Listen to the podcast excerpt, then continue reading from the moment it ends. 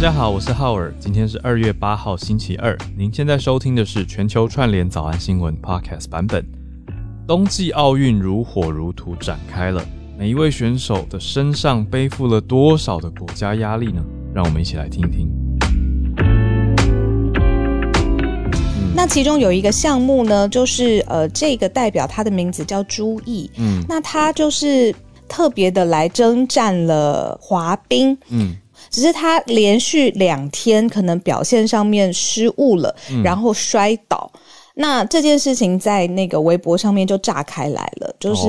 有很多人用呃比较激烈的言语，然后也用一个标签，就是注意摔倒、注意滑倒。然后呃，这种话语，然后来讨论这个事件。那它的那个观看量呢？这个标签有上亿次的点阅，然后就是大家是非常不留情面的，就是在攻击他怎么可以在你知道冬奥这种最高的这个呃竞赛赛事的殿堂，然后出现失误，然后严重到最后中国官方要出面。来缓夹，或者是来让这个呃字词的频率不要这么敏感，一直被搜到这样子。那我特别跟制作人讲到这一题，就是。当然，我知道每一个选手出征之前的准备啊，真的很多不为人知。然后，作为就是这个在观看赛事的这些我们这些吃瓜的群众，我们当然也很希望就是自己的国家呃选手代表队有很好的呃成绩。但是，例如说，我记得我在看这是离我们最近的这一次，我们自己对台湾的选手失误的时候，好像是。鼓励跟呃理解跟希望他再接再厉，这个情绪稍微是比较多一些的，并不会另外一立刻就变到在网络上面就是要挞伐说这个人怎么这样。因为以朱意这个呃呃这个案子嘛，这个例子来说，网民还去搜他的家里耶。就是把他的这个出生地，然后把他的爸爸的工作，然后哦以前是美国的背景，然后后来规划到北京这样子，然后就说哦他爸爸就是呃也是什么中国支持什么的，反正就是在社群上面蔓延的很很很激烈，也很负面，就针对这个人。嗯，那。这也是他第一天失误的时候，整个社群的风气就开始了，是不是有间接或者是影响到他，让他第二天又失误了？这个真的是不得而知。我就发现两岸有一点不同样的风气。可是我我怎么觉得好像有一种去年八月既视感，就是哎又又来了，就这也不是第一次发生。只要有运动员失误的话，我们好像在早安新闻也讲过这件事情，就是呃大家的反应。不是用支持的角度，而是用批判，就觉得在搞什么？怎么会这样？就骂爆这种状态。那资讯上呢？当然就像像你讲的，他大家已经查了一圈，而且把它公开了，就是说他是从美国加州出生的。那他是女子单人花式滑冰的运动项目专业运动员。他是在一八年，也就是将近四年前的时候规划中国籍的，因为他是美国出生，他一开始当然是美国籍嘛。那父亲是本来在 UCLA 任教的教授，那现在来到了北京大学，还有清华大学任教，所以女儿当然就跟着跟着呃来到北京哦。嗯，所以他是呃比较有趣的是说，他是中国第一个用从外国籍规划为中国籍的规划花式滑冰运动员，就这个项目了的第一位规划者。对啊，可是。规划这个字，我觉得不知道为什么感觉好像有那种很皇权的感觉。我看到有些媒体用的是转籍，就是转了他的这个国籍，我觉得好像比较平和一些。这样子，刚好翻译也有一个专有名词叫规划，就是把外比较外国的东西翻成很当地的语言，感觉嗯，就是 domestication。那我不确定这个这个规划，但概念很像啦，就转籍会比较，我觉得比较白话一点点，对。那你还记得之前美国有一个呃呃 Simone Biles 是不是？他就是在出嗯出征的时候，他觉得他心理压力也很大，然后他那个时候是想要弃赛的，而且他也真的放弃了部分的初赛这样子。当时我记得很多人也是希望跳出来是支持他，说就是你的心理的健康，你的整个成成长生涯的规划其实是最重要的。你如果真的要放弃比赛，那就那就。这样吧，就是运动员是有权利来决定的，这样子。嗯嗯，是啊。对，那我觉得不一样啊。我补充一下早安英文规从外国籍规划到本国籍的话，英文是用 naturalize。有啦，这个以前有听过，只是现在刚刚瞬间把它连起来了，就是 naturalization，从外国籍规划成本国籍。那转籍也是口语，有的时候可以讲的，从某比较可以理解。对对对对对。啊，所以大家的反应大不同，呃，温暖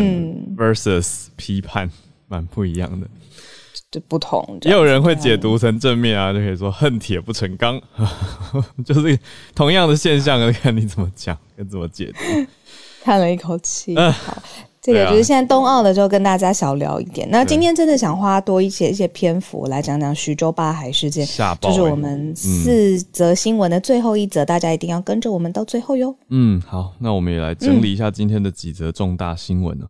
呃，从第一则开始讲起，跟美国的贸易协议当中呢，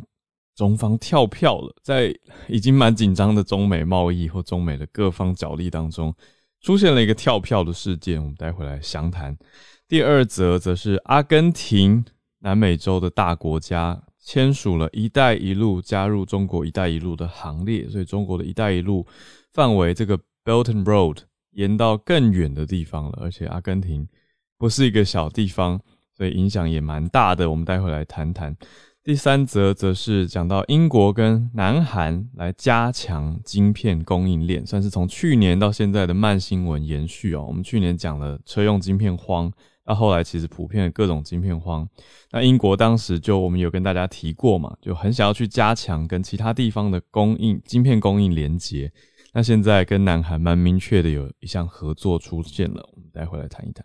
最后则是，我现在看到还是会觉得，真的吗？就像是昨天听友也有呃看完看我们讲的纪录片之后，也在社社团有讲嘛，就是说，Is this the real life? Is this the real world? 对，真的吗？但越来越多。资讯都指出说，这就是真实发生在中国徐州的事件。什么叫做八孩呢？就是有一位女性，她被限制人身自由，被逼迫生了八个孩子，所以叫做八孩。那我觉得很很恐怖诶，我觉得真的是可以用恐怖来形容的。整个事件传出来的消息会真的是骇人听闻。所以，嗯，待会我们来了解一下这个八孩事件为什么。网络上大家这么关注，这么激烈，因为看到真的会震撼。我觉得任何一个正常人，都会想要知道说到底发生什么事情。好，而且为什么会持持续这么久的时间？我想到我以前看过一部纪录片啊，呃，它里面有一句金句，我到现在都还记得，待会跟大家分享。嗯嗯，好，那我们就先从中美贸易里面中方跳票的什么事件开始跟大家谈起。有一些背景的知识是说，我们常常听到中美贸易战嘛，其实这不是一个新的词汇。你如果要说最早可能一八年的时候，所谓贸易战就是在关税啦，或是特定的品项啦，或是设置一些贸易上面的障碍上面来，呃，在各个特别的保护的产业上面不不是那么顺畅这样子，那借以来达到其他，比如说在政治立场上面，或者是其他关税上面的谈判，那。那个贸易战开打之后呢，一年多之后就签订了第一份的这个贸易协定，在二零二零年的时候，那这个贸易协定里面呢，就是双方已经谈拢喽，嗯，中方呢就同意在两年之内来增加购买两千亿美元的，包括了美国的农产品啊、制成品啊、相关的能源还有服务，那也就是说双方有一点要谈和啦，或者是朝这个中间来靠拢，那不要让这个。贸易战继续的白热化嘛，那很多人说贸易冷战，或是会不会变成热战，这都是一个比较不好的这个方向。那所以双方谈拢了这个贸易协定，嗯，那结果到底怎么样呢？现在已经二零二二年了嘛，那结果发现呢，你去统计。里面到底中国买了多少呢？就发现说，哎，有点跳票喽。因为到二零二一年底，就是大概十一、十二月这个时候，现在呢，中方只实现了大概百分之六十的购买目标，也就是说没有达标啦，没有到两千亿这么多。那你知道，双方如果是在商业上面签了一个合约，甲乙双方这个合约有人没有完成，违约了，姿势体大嘛，对吗？那如果是在中美贸易战的贸易协议上面，金额又这么大。美方官员就出来说，真的是失去耐心了啦。嗯，对，我想起来了啦，那个时候这是二零年初的事情嘛，那当时中美贸易战已经如火如荼的开打了，而且中国对美国寄出很高的关税，所以美国其实还蛮吃不消的，就是两边互相啦。但是现在以检讨来说，因为有时间的期限嘛，那二零年签两年，不就是应该到上个月吗？二二年的一月应该要达到两年内两千亿，可是一直到十一月才达标百分之六十，那怎么可能在两个月内冲百分之四十呢？还是到时候都冲到底这两个月多有诚意，冲了多少，我们就要来看看。不过以目前的这个经济数据来说，路透社的引用一个 Institute for International Economics 一个彼得森的国际经济研究所数据呈现是像我们刚刚看到的这样子，百分之六十的购买目标而已，意思就是大概一千两百亿美元哦。所以说没有达到。那美国官员的想法呢，是认为说中国在最近的几个月也没有显示出真正在填补的迹象，因为现在这个是所谓的 Phase One 第一阶段的两千亿美元应该要达到，可是好像也没有很有诚意的意思，所以两边呢正在看。那美方的说法是说蛮直白的，他说我们的耐心正在消磨殆尽。那虽然拜登政府是认为说这个贸易协议其实没有解决中国国家主导的这种经济核心问题，就是中国是一个主导型的经济，但是美国官员还是说我们。嗯，继承了这项协议，大家很可以理解吧？因为是从前朝川普政府到现在拜登政府继承过来的，所以仍然要跟中国政府来施压，要求中国要履行这个签好的协议。就像小鹿刚说的，约都签了，要不要达成？要不要努力一点点呢？所以如果通常没有达到的话，会怎么做？就是限期改善嘛，就是看要不要赶快调整一下。那不是说两边做一个样子谈了。协议，但是却没有，然后又没有达成，没错。那中国驻华盛顿大使馆有回应哦，是说因为疫情的冲击，还有全球经济衰退，还有供应链中断的问题，那中国是有在努力的。做一个，那这是不是像甲乙双方，乙方没有达成，就说啊，对不起，我们最近这个公司人力流流动比较多，呃，然后最近案子也接的比较多，所以我们没有办法 履行合约。疫情当然一定是真的有冲击啦，嗯，对啊，可是我只是会觉得说，哎，就就再看喽。我觉得就是一样，我们也没办法下现在下定论，毕竟这是一个 ongoing 的。协议嘛，那它也只是第一阶段而已。那我们就要再看看接下来中国的表现是如何，到底是渣男还是真的有在努力？我们就再看看行动，可能 action speaks louder than words。好，那我们再来到第二则，看看中国一方面说我们在努力跟美国谈协议，那二方面呢，跟阿根廷，阿根廷的总统现在在拜访中国嘛？那对这个合作当中呢，有一些新的。转变出现了，签署了“一带一路”的协议。好，那你说中国会不会把这个“一带一路”当成是诶，也是可以说法说，诶，我们来加强跟南美的连接，那这样跟美国也可以有更多的协定啊、贸易啊什么什么，我们就就再看看。但是先来跟大家讲好这一则，就是诶，中国跟阿根廷签起了一带一路。我觉得现在的这个政治气氛还蛮特别的，就是对北京来说，因为大家知道吗？就是从呃疫情爆发以来，就是习近平他是没有离开中国的。对。那所有的外交上面的拜访，其实对中方主动出击来说，就是从疫情之后就是停下来的。媒体也报道说，现在中国是唯一一个全球唯一一个主要的经济体，它是奉行严格的清零政策的，所以习近平他没有离开家门嘛。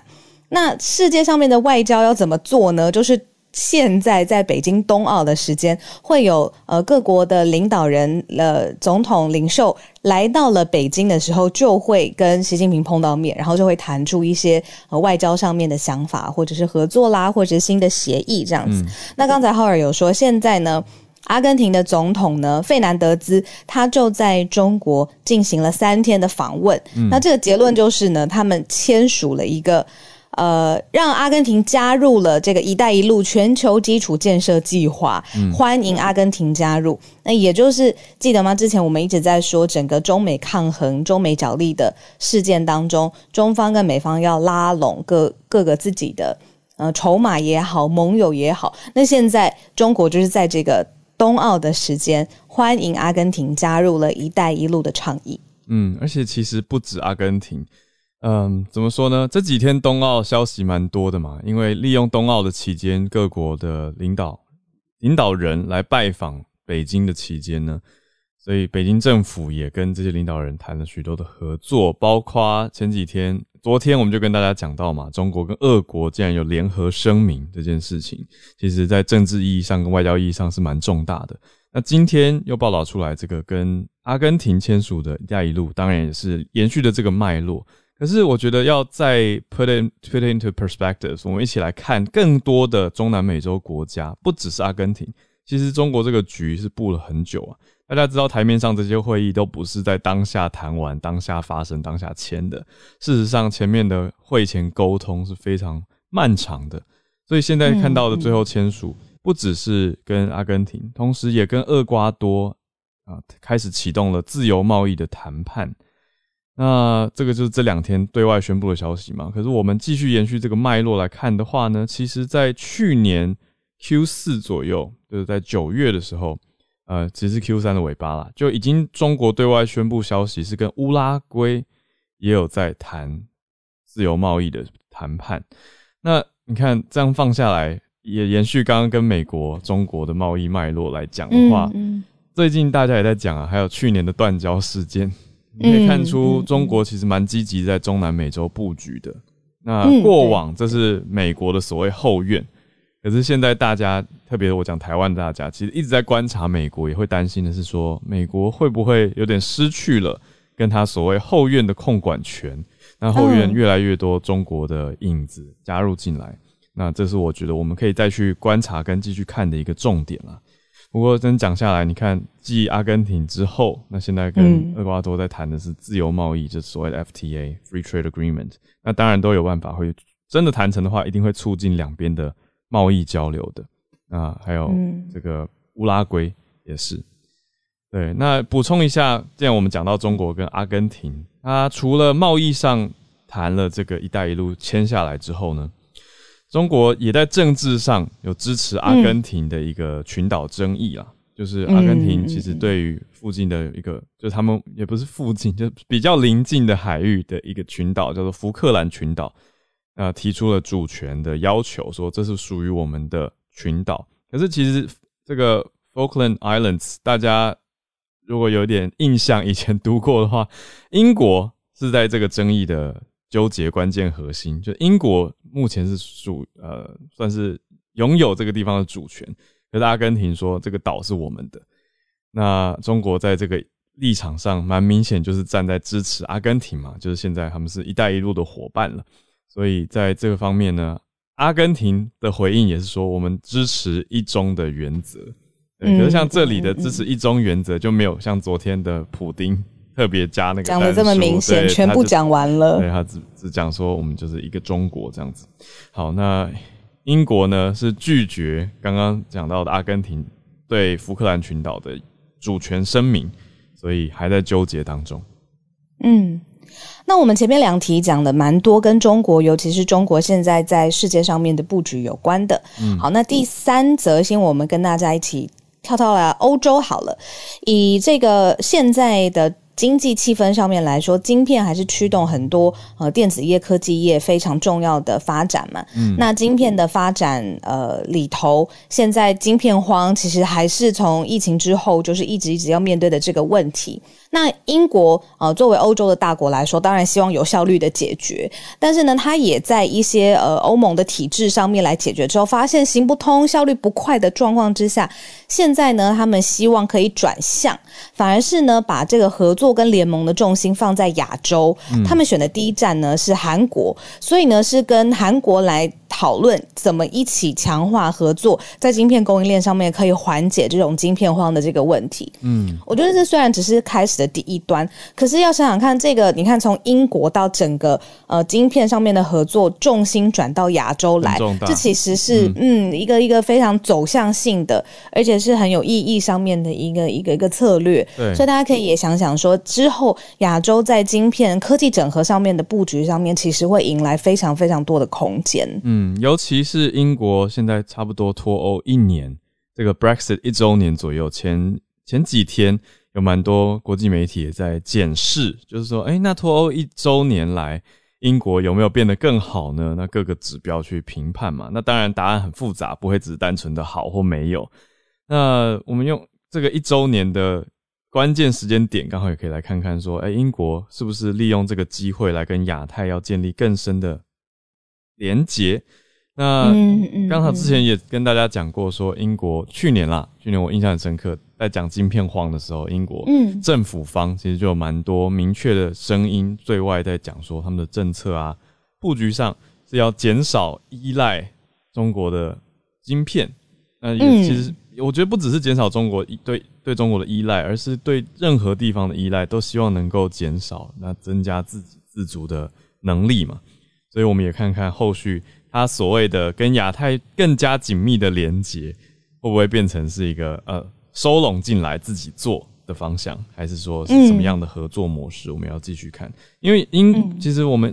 节目上常常在讲美国通膨严重，但英国现在的通膨也是三十年来最高的水准啊！英国的物价更是可怕。大家如果有有听过或者去过伦敦的话，就知道那个真的是每次。每次消费荷包都很痛，对。那现在英国的先这种先进制造业的晶片是他们最明显在促进的。那当然也是包括车用，因为英国的汽车工业也因为全球半导体的短缺而受到很大的影响冲击嘛。所以英国现在车车用对啊，对，跟南韩的车业有影响，是更加积极的推动。最后一题，今天跟大家分享的这一则，嗯，有点沉重，可以说骇人听闻嘛，可以用这个字，不会太超过，嗯。起源是因为在中国过年期间，有一位他是以公益探访为主要的这个以呃主题的这个我们说网红好了 KOL，他就去走访了这个徐州，就在中国徐州的这一一户家人，那他们有八个孩子，所以呢，因为八个孩子蛮多的嘛，那就是世界呃不是世界各地，就是附近就会有一些物资啊，或者是比如说冬天你要过年的时候一些衣物给到这个家人里面，那这个网红就去探访了。在探访的过程当中，因为他用影片记录了这个过程嘛，就发现呢，这八位孩子的母亲，她身上穿的非常的单薄，不说她的颈部被铁链拴在，应该是就被拴着吧，还是拴在墙壁上？我没有看得很清楚，就是至少看到很明显，在影片上面可以看到她的颈部是拴着铁链的。那网红就这这个拍影片的人，他就走走上前去跟他。进行一些日常的对话，或者是问他你冷不冷，要不要拿衣服给你穿的时候，结果就发现他没有办法，就是很顺畅的对答，嗯，呃，就是在沟通上面就是不顺畅这样子。那这个影片呢，应该是从抖音吧，然后就开始爆炸开来，就大家就想说，怎么会在现在这个时候，就会在人的身上被拴着一条链子？嗯，好了，那。这件事情已经到这边已经是足够有讨论性了，结果没想到后面爆炸的事情更接二连三，就开始有一些，比如说当地的呃调查开始启动了嘛，结果呢发布了一个当地的官方的报道，就是说，哦，因为这个呃妈妈她自己有精神方面的障碍，她会。是攻击人，所以呢，才要常年的把它用铁链拴在他的这个颈子上，这样子。这是当地第一第一次可能爆爆发的一个报调查报告。嗯，那就现在人的想法跟观念其实是很很自由流窜的嘛，就有一部分的人是非常的反弹，就看到这个之后更反弹了，就说如果他心精神上面有呃障碍需要帮助，那应该是给他相对应的治疗跟资源，怎么会是把他？用铁链拴起来，嗯，然后就有人想说，这个八个孩子的这个生育过程也不合理嘛？如果说这个妈妈她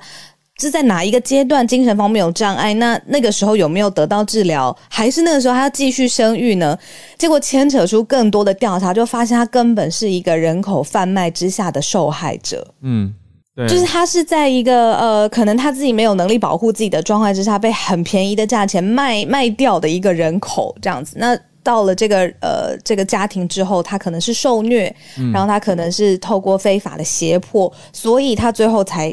呃丧失他精神方面的健全。这样子。那后来就造成非常非常非常多的，在网络上面可能一开始是维护这样做法的，然后来也倒戈啦，就是开始抨击啦什么，然后就延烧成现在这样子。对，我觉得可以补充的是说，中国的网络社群上面非常高热度的受不了，呃，而且不是只有一般大众，是连新闻官方媒体的主管阶层，中国的官方媒体新华社的对外编呃编辑副主任韩松，他也是知名的科幻小说作家，他都在自己的微博忍不住写了，说他这几天关注的不是水门桥，也不是冰墩墩，水门桥是长津湖的续集啦，就是爱国电影。那冰墩墩是冬奥的吉祥物。他说他关注的是拐卖妇女的这个消息，就是江苏丰县徐州这个八个孩子被虐待精神市场拐卖的事情。他还写了很重的话，他写说看到这样的事情，他就写不下科幻小说了。他觉得他的科幻小说这样继续写没有意义，当个什么世界华人科幻协会的会长也很羞耻。所以意思是，他觉得这种妇女拐卖的事件更重大。那他。算是等于变相出来证实跟也支持了大家的这种不满嘛？那他自己是新华社这么明明白白的官方媒体的高阶主管，那我想他应该是蛮这样这样讲起来，大家都是了解整个网络热度跟事件的严重性跟代表性了，所以他非常关注这个妇女拐卖的问题。那后续现在大家也都很激发了很多的调查，想要了解到底发生什么事情。网络上面有些比较极端，例如说延烧到最后，他就说他不想要跟徐州人做朋友，就是呃，也不要买徐州的这个产品，就是有延烧到，你知道，就是有点也太延烧了啦。就徐州这么大，对啊，主要还是要了解一下这个事件是呃单一事件，还是说它其实不是个案？如果不是个案的话，蛮恐怖的。那这个后续的调查，我觉得是更重要的，要怎么样去发避免这样的事情再继续发生。那这户人家的这个先生，呃，姓董，对，那他他最后还以一个就是他用网红的身份开始在解释或者是出道了这件事，就是讲这件事。那他就是叫了八孩的爸爸，是不是？对，对他就是有一个自己取一个名字，然后也在呃网络上面可能希望不论是解释也好啦，或者是有一些声量也好，那哎，对这个也受到了一些抨击了。就是它有流量了，因为大家想要知道到底发生什么事情，所以会去追，所以它就某种程度变成了一个所谓的网红或者网络名人。那有流量，你是不是就可以拿来做事？这个的确是现代社群社会上面的一个很大的重点。你说他如果之后拿来贩卖商品，或者是说我们生活很辛苦需要帮忙，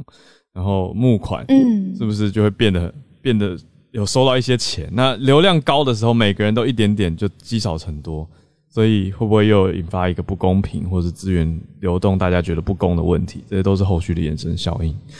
好，我们就我分享一个很快的，就是我记得之前在纪录片上面看到，他探讨的问题不太一样。嗯，呃，纪录片那个时候是在探讨。当时就是教廷，呃，对于未成年的男孩性侵的这个案件，嗯，对，然后里面最主要的负责的律师，他就说他有一个很深的信念。美国不是有说一句俗语，就是说 “it take a whole village to raise a child”，就是你照顾一个小孩要拉拔他长大，其实需要一个村庄。但他说，“it also take a village to rape one”。他的意思就是，当当下这个性侵案件发生的时候，全村的人算是某种默许，也是知道，没错，没错。然后，要不然这件事情早就早就会摊在阳光下了嘛。嗯，对，那个时候那个律师他就对着镜头说这句话。那就我在看八海徐州八海事件的时候，这个我就想到，对啊，会不会是？会不会有很多这样的案件？其实邻居什么都知道，只是他就啊，不关我的事，我不想讲，我不想处理。It takes a whole village to abuse one person。对啊，啊，太可怕了。好，所以我们就后续再继续关注慢新闻，也欢迎大家如果看到什么消息，可以分享到我们社团来啦。好，那接下来时间，小鹿是不是要赶路？小鹿要忙，对，小鹿赶路一下，那我要处理一件事情，那我就先把主持棒交给浩尔啦，大家继续来串联一下。小鹿会加入观众席哦，来跟我们一起继续听大家的串联。那我们欢迎全球串联的时间，也欢迎大家来举手。安超老师早安。Hello，大家你在新加坡了吗？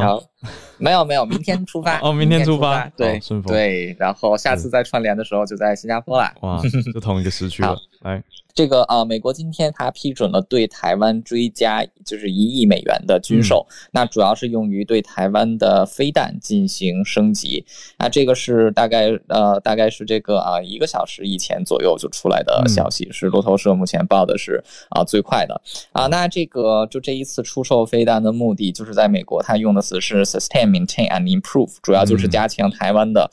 自我的啊防卫的能力。嗯，那发布这条新闻呢是美国的这个国防部，然后他说他已经得到了国会的授权啊，并且很快就会跟啊就是这个啊就是驻驻美这个台台湾驻美国的办事处啊接洽，然后看这笔就是看这些军火要怎样交付，然后要怎样这个啊就是这个啊就是付钱，然后啊交付这样。那这个现在就看来 就是这个他在发言就是在这个同样的新闻稿中还提到啊，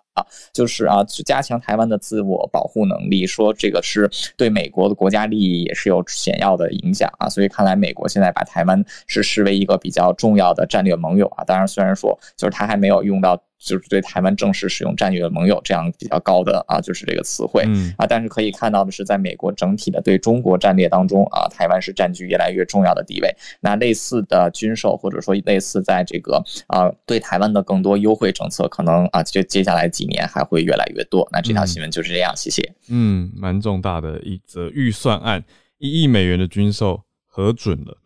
好，我们大家都知道嘛，就美方官方其实或者是私底下，我听到很多消息来源也是讲到说，哎，一直有点在关注说台湾到底有没有自我防卫的决心。那美国愿意再多卖军方武器来给，其实就是一种我对你的支持，那也希望你更有自我防卫能力、跟信心、跟决心。那我们就。再看看，那当然，这个案子出来以后，台湾这边一定也会有一些批评骂声，就是觉得说又要花一堆钱啦，怎么怎么怎么，要美国要卖很贵武器给我们，这 都一定会听到讨论，所以我们就再接下来继续去看，毕竟这个消息才刚刚对外宣布爆发出来。谢谢汉超老师，那我们再来接到经济方面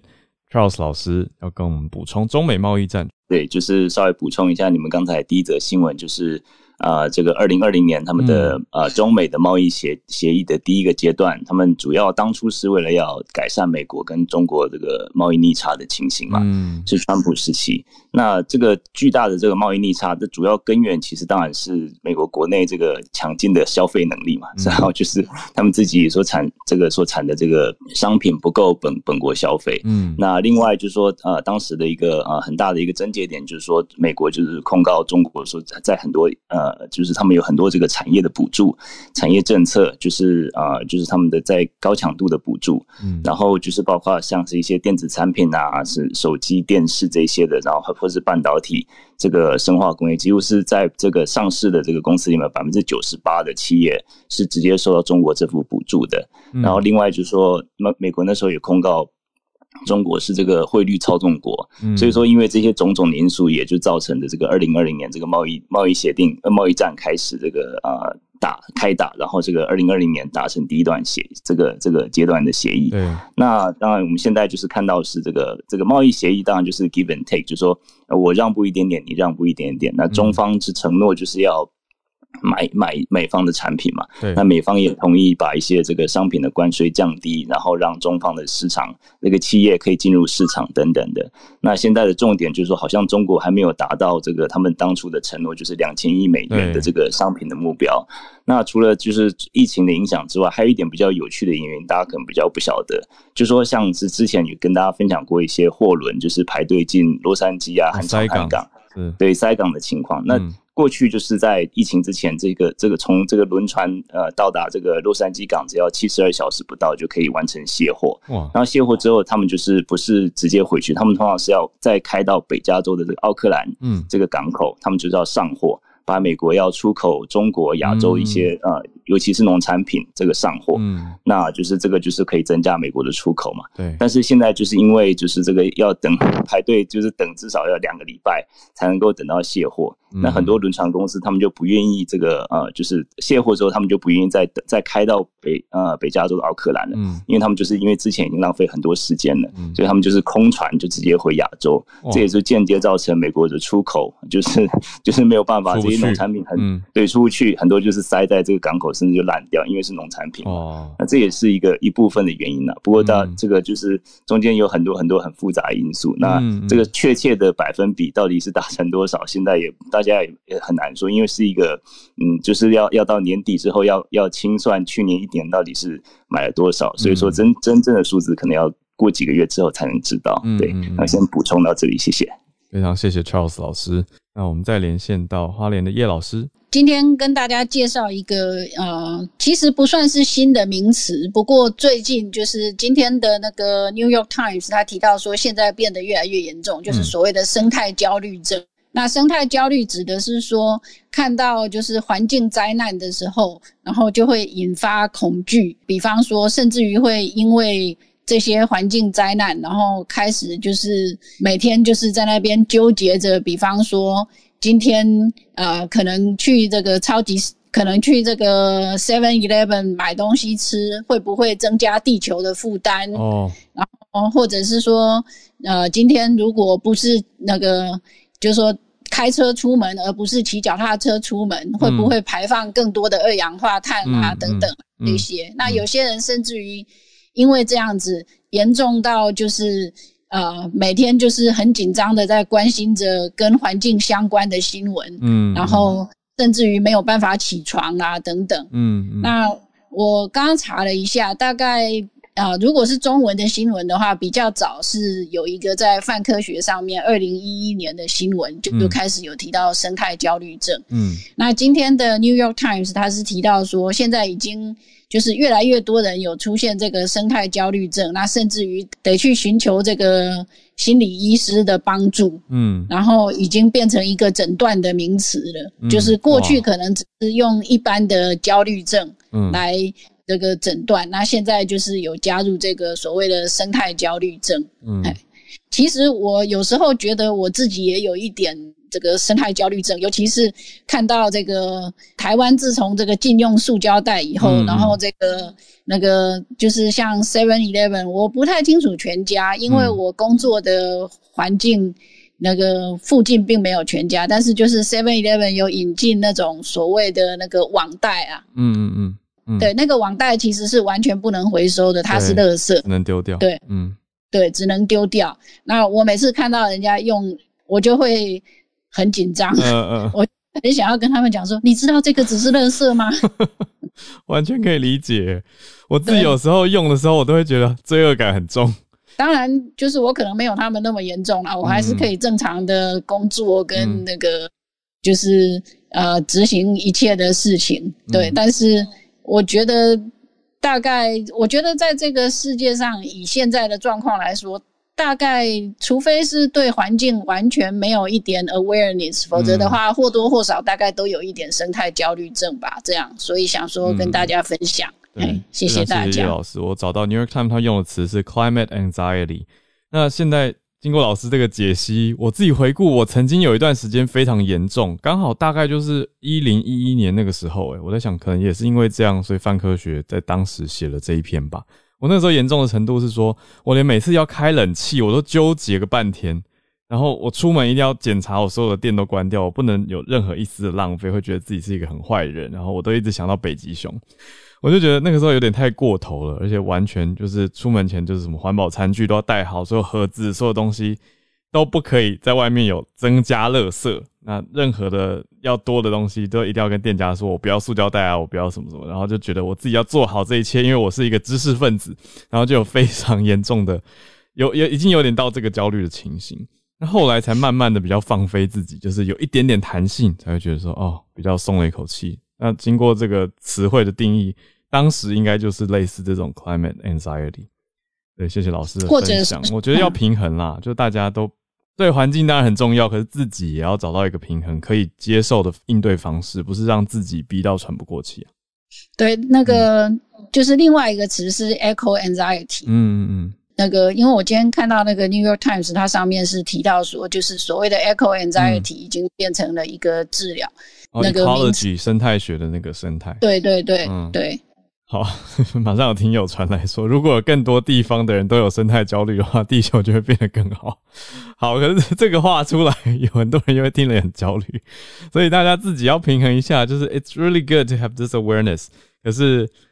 真的要平衡。我觉得每个人的耐受度也不一样，那对自我的要求也是不一样的，能做到的程度也是不一样的。我觉得要考量的是每个人自己他的。资源跟他能够实践的程度，就要让自己在一个能舒适的方向下去做了，才比较长久。不然的话会反弹啊。因为也有很多我之前看过一些关于环境跟心理的研究，在讲说有些人他对自我要求很高，那但是他其实反而会更在一些私底下有一些补偿行为，就是心理上的补偿。他反而也许不是最对环境不好，可是他反而会觉得说自己有更多的扣打可以来做。嗯，不一样的资源运用，所以我就觉得，嗯，人心实在是真的蛮微妙的。所以说，大家都要平衡，才可以有一个总体来说更好的永续地球。谢谢叶老师。好，我们再往下连线到戏谷 James，今天带来的就是一个科技新闻，啊，算是蛮大的一个新闻啊，就是这个。Fin 的一一个呃，也是那个一个分子嘛，Facebook 就是 Meta，嗯，他们主公司呢，在去呃上礼拜不好意思，上礼拜礼拜四的时候公布他们财报，然后呢，财报有一些不好的消息，所以导致他们这个股价暴跌了二十五 percent，嗯，对，算是非常非常多的。然后呢，呃，发生什么事呢？就是说他们在 Q4，就是呃上一季的时候，嗯，呃，有一个这个使用者流失啊，在他们创始以来第一次使用者流失，然后这个跟上一季来比较的时候呢，是少了差不多一百万的用户。嗯，虽然说他们其实用户在北美啊，其实是是非常非常多的。现在看起来这个数字是啊十九亿三千万的用户，然后它跌到了十九亿两千九百万用户，所以其实跌幅不多，非常非常少。嗯，可是呢。其实很多人在买这个呃 Facebook 股票的时候呢，考虑的是它未来的成长性。嗯，然后现在有这样子的一个用户流失，呃，让这个投资者可能有一些比较啊没有信心的状态出现。嗯，啊，这是第一点。然后第二点是它的这个呃 earnings，它的这个营收呢，呃，受到也受到一些打击。嗯，然后这个打击的部分呢，它有提到说可能跟这个苹果公司的这个隐私权设定有一些关系。嗯，啊，因为这个隐私权设定。呃，可能让他们的广告在投放在标的呃投放的时候没有那么的精准，所以导致说不能可以呃赚这么多的这个费用，嗯，因为没有那么的那么多的 return rate 这样子 click rate，嗯，所以说这样上来说呢，导致他们呃营收上 earning 上没有那么表现的这么好。不过他们的 revenue 啊是有达标的，就是他们的这个呃应该是一个是一个是营收，一个是盈利，对，盈利有达，盈利没有达到，营收有达标。对哦，就 revenue 有达到，可是它最后扣除成本之后的 profit 没有没有达到。对对对，没有错。然后他们有提到说，这一方面呃，有可能是用户慢慢从 Facebook 流失的。Facebook 是他们平台里面算是呃 profit margin 比较高的一个平台。然后 Instagram 呢，或是 WhatsApp 这些的。广告收入都没有这么的高，嗯。啊，这是一方面，嗯，就是用户慢慢的流到这种影音或是呃短影片这种这种方式的用法，而不是 Facebook 这种啊 timeline 这种比较单纯的呃不是动态的这样子的模式。然后呢，有一些很强劲的竞争对手，像是 TikTok 啊、抖音还有 Snapchat，嗯。啊，都会在这个呃年轻用户里面的 popularity 越来越高，然后 Facebook 反而会慢慢流失这方面的东西，这方面的用户。对对对，然后导致的这个呃前景不是非常的好，对。然后最后一点呢，我觉得蛮有趣，就是他他有说他们的 reality reality 啊 reality labs，他们这个 AR 和 VR 虚拟实境的这个 branch 呢，去年啊花了十呃十亿元，对，就跟他之前说过一样，他们要投资十亿元，他们真的投资了十亿元，嗯啊，就是啊包括他可能有一些呃呃。呃，它的硬体可能低价来贩售，然后来推动他们的平台，这样子，所以啊，流失了十亿元。对，然后在这方面说，对，它也是未来的一个投资的目标了。嗯，然后总体上来说，目前看起来就像是呃，成长迟缓，然后想要用 AR、VR 来呃来想说 leapfrog，就是来超过现在比较有呃 popularity 的平台，像 TikTok、Snapchat 这是一方面。嗯然后另外一方面就是说，呃，可能在呃在这个 publicity 也有一一一些地方要继续加强，可能大家对 Facebook 的呃。呃，好好感度没有这么高，嗯，对，然后所以这方面就是未来的一个呃，可能用 AR、VR 虚拟实境来突破重围吧，对。然后 Zuckerberg 有提到说，嗯，下一个 Headset 呢可能会在今年啊的时候发布，然后会是比较高价位的一个虚拟实境的一个一个装置，嗯，对，我们就继续再看下去，看他们未来发展怎么样。蛮期待看看到底有多厉害，非常谢谢 James，从数字看到一些趋势跟现况哦，脸书。要出 VR AR 来救自己，那我们就再看看它到底出来技术好不好。如果厉害的话呢，有可能力挽狂澜。那我们再继续连线，Ben 你好，啊，我在香港。是，其实带今天带的呃消息也不算个好消息。我们嗯，最近在新年的时候，香港一直在呃爆发疫情，嗯，然后政府就强制封区。呃，我自己现在也没有办法出门口啊，但呃这件时间就出了一件不好的新闻，嗯，那就有长者就上个星期五在新封去的时候就发现在家里面就过过生了。本来这件事也呃大家都理解嘛，就那么大地方肯定会有一些事，但星期五发生的事情，呃，以前那个区的区议员在在关注，然后也很多媒体。去报，但昨天呢，就政府在每每每天四点钟就会有一个新闻去交代疫情。其实大家都知道，就就记者也通通知了，就啊就啊发发布的卫生处的官员会问这个问题。嗯，但结果呢，就不断的追问之下，就代表的官员只说没有什么可以交代。你过了三天了。那死了人呢，还是大家都知道，就是呃，那那所有风区、所有派饭那些安排，全都是出问题就闹。其实文情是是不稳定的，但是所有新闻因为是压下来了嘛，就就没有办法说。但是他没有通过这个这个这个新闻发布会里面给一个就是呃有体面的交代。对对，反过来了，就就记者就就追追寻下去的话，就发现啊那个那个地方。你本来就死人，就就就就就给点呃，就好点的的的示意。那但是那个门口，那个独居长者的门口，只是留下一个不用派饭的标语。那好像香港人只只只现在只是变成一个数字，然后就就就默默的就就死掉，没有人去去理会了。那本来那个区议员就是因为之前呃那个那个呃就香港呃现在政府不相相信。呃，民意代表给 DQ 掉的，他是最关心这件事的人的。要是现在呃再爆发下去，他可能再给给给就呃这警察骚扰的话，我觉得这个事情可能会越爆越大。哦，非常谢谢 Ben 带来，对，不是一个好消息，可是需要大家需要知道更多才会可以安抚大家嘛，不然大家会觉得说为什么要被封起来，而且又不公布消息给我们，当然是会担心。好，谢谢 Ben 带来这个香港的情况。哦，因为我这边收到听友是补充了香港的数字吗？哦，香港的确诊数吗？前大前天跟前天三百人，昨天六百人。好，谢谢 Bernard。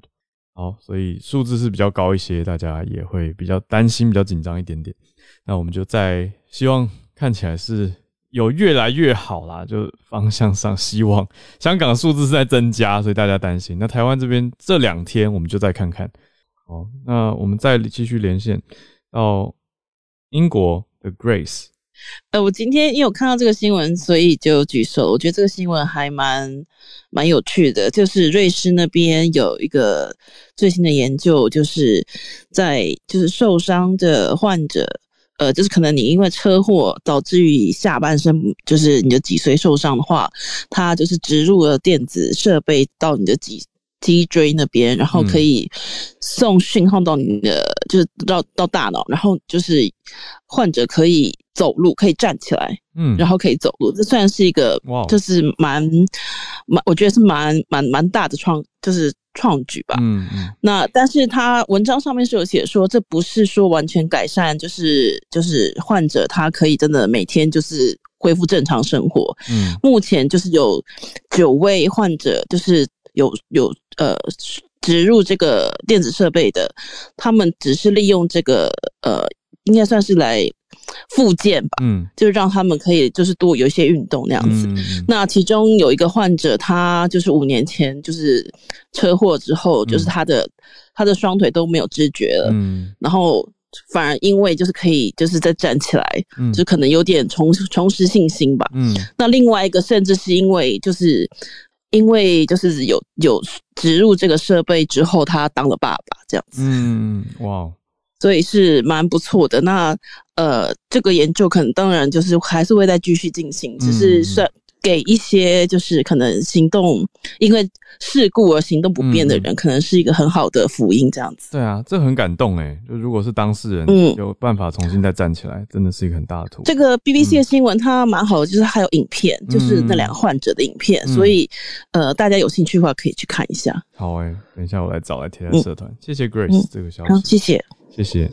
再连线到孔医师助战专家的时间。哎，我想先问你，你昨天看到两例，嗯，你你还有你周围的反应是什么？大家稍微就说，哎，今天比较少，大家都有在讲这件事情。可是我觉得大家心里默默应该也知道，这是因为刚过完年刚回来，所以还要再看一下吧。应该没办法，我觉得身边没什么人下定论。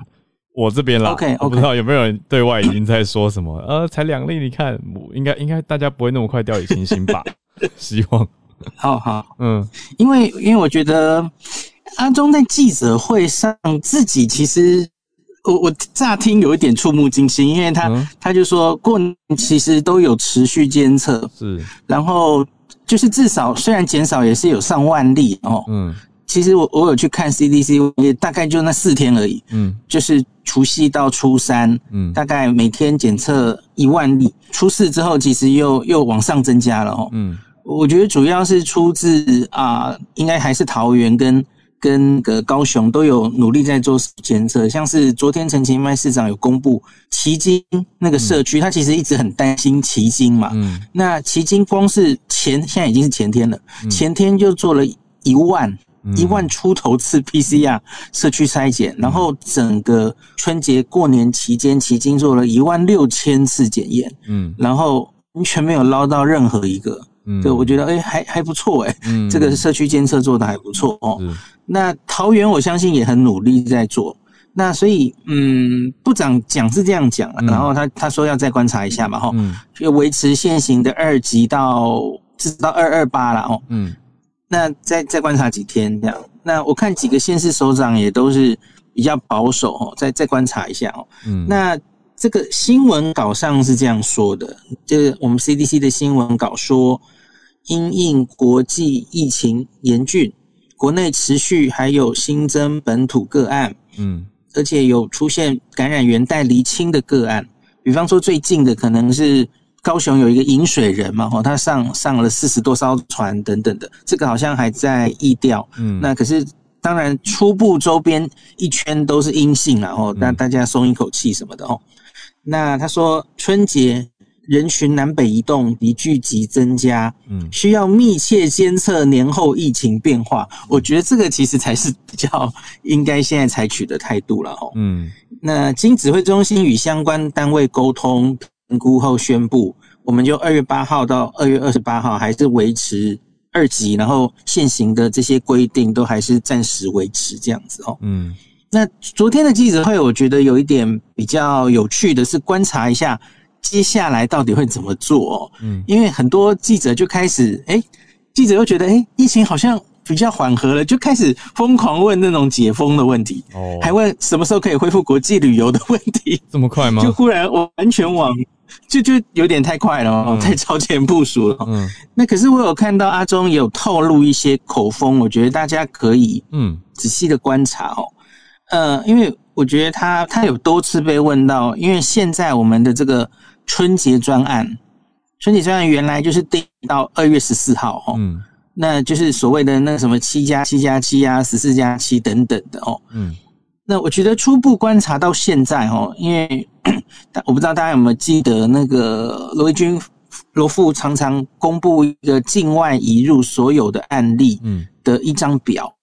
那那张表的右边最右边，他他在观察一件事情，就是这一些人都是在入境之后的第几天被确诊的。嗯，那他他把它从第零天到第十四天哦，嗯，有一第二十天诊断那是特例了，那个是特例，因为他被同住的人发病传染，所以他在第二十天发病哦。可是可是那那那是特例，嗯，所以罗富做的统计其实就是在看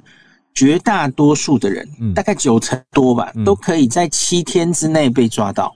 嗯，因为我们现行的这种检查的方式，哦，嗯，就是前面就要做两次 PCR，有快筛等等的，哦，嗯，呃，可以在前七天抓到绝大部分的人。我觉得罗富在累积，我们是不是真的可以缩减我们入境的呃隔离天数？嗯，那阿忠昨天也有很清楚的讲哦，他说。他他有听到很多专家的意见嘛？哦，嗯，那也在观察世界各国现在的趋势。阿忠昨天念得很快，可是我听得很清楚。他说，比方说，我们观察到各国的政策在改变，嗯，因应奥密克戎，像是大家都知道，丹麦几乎整个就就开了嘛，哦，嗯，去掉任何的这个很勇敢的，跟英国一样，几乎是去掉任何的防疫的这种政策，嗯，然后很多国家的不管是隔离的天数，确诊的隔离的天数，还有密切接触者的隔离天数，嗯，那也也就等于是入境之后要观察几天的天数，其实都在改变，嗯，就像他有观察到日本已经缩减到七天，哦，那美国隔这个确诊后只要五天，就类似这些事情，哦，他说他都有看，就是研究这些世界各国的变化，然后他希望可以定出一个。台湾的模式啊，嗯，就是符合台湾现况，可以做到最好的政策。嗯，那我相信这个在二二八之后可能会有一些变动。嗯，那可是也不要过于期待哦。部长说他还没有思到思考到一般旅游啦，嗯，就是商务跟人道为主。嗯，你一定是慢慢开的嘛。你先让外国人又可以恢复交流，商务我们可以出去，也可以进来。然后人到你，你总要让人家回来嘛，哦，嗯，那这样子做，再做一阵子之后，比方说缩减到七天，嗯，七加十四，比方说七加十，后面十四天都是自主健康管理等等的哦，嗯，那所以，呃，一个是这个，然后昨天我觉得还有一个比较指标意义的是哦，嗯，因为你要开放，那终究还是疫苗要打得够嘛，对，那昨天。部长有，其实庄仁祥有拿出一张表，然后有一些措施，比较是想鼓励长者施打哦。嗯，那他他口头念了一下英国的长者，嗯呃，打疫苗跟没打疫苗对 Omicron 的致死率的差别哦。嗯，我觉得好像就是我上上礼拜跟大家分享的那一份资料哦，英国资料，然后他就说鼓励长者施打，那他又喊出一个目标。因为，因为我们现在长者哦，虽然有点动啊，嗯，有开始往上打，可是其实又还是有点慢，所以，嗯，他他就有一张手板哦，他就说这个我们目前的七十五岁以上长者至少接种一剂，嗯，是七十五点五，嗯，这个已经比前几个月停在七十三很久，终于有动了，然后多了两 percent 这样哦，那第二季。现在到六十八点八，好，可是七十五岁以上这个数字，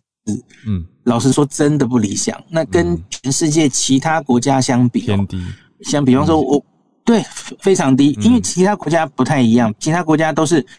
越老老人家反而是打的很踊跃。嗯，像我我整理过日本，每十岁每十岁打的最踊跃、最高，反而是八十到八十九岁耶。嗯。呃，台湾很怪，台湾打的最高的是二十到二十九岁，嗯，就跟国外都不一样。国外是年轻人比较不愿意打了，哈，就觉得自己反正得了也是轻症这样哦。嗯，那天就定出来，我们希望可老啊，至少达到七十五岁以上可以达到八十，呃，至少两剂可以达到七十五哦，再再努力再多个五 percent 左右哦，嗯，那可能跟以后我们开放会更有底气，嗯，那这个是第一剂。第二季，其实我觉得第三季也应该要抓一下哦。那部长被询问的时候，他有口头回答说，希望可以在三月初，整体全台湾总人口的五成可以都有施打第三季加强剂哦。嗯，我我自己觉得，其实第三季去抓那个，呃，也一样去抓年长人口。几成其实应该更重要，因为因为我觉得，假如你好，你打的是五成，可是问题是你十到三十岁打，三十到四十岁打第三季，我觉得不太有意义耶。嗯，因为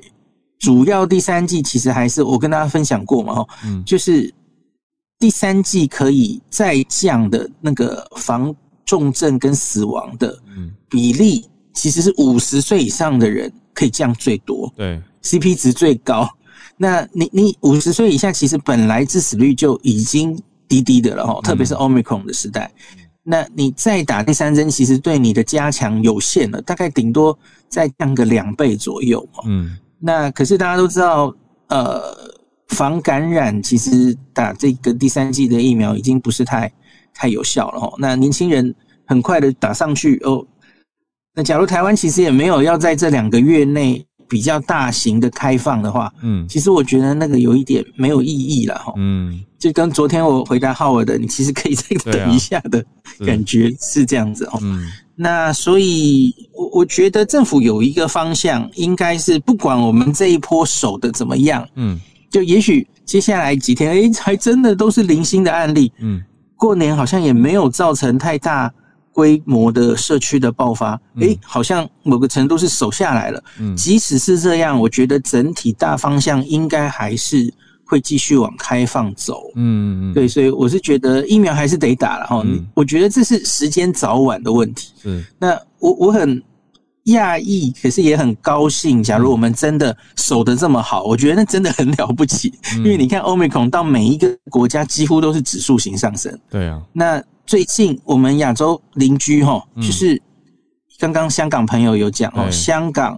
还有韩国，嗯，诶，我要讲的是韩国吗？对他们都跟我们一样是过旧历年嘛，对，那过完年有大移动之后，都有一波上来哈。香港的历史那个确诊数字来说，也是到了两年来的新高这样子哈，所以当然也是有点紧张。呃，你看台湾可以。至少我们到目前为止都没有看到指数型上升，嗯，我觉得真的是很厉害。那个意调，我们的意调够快，然后把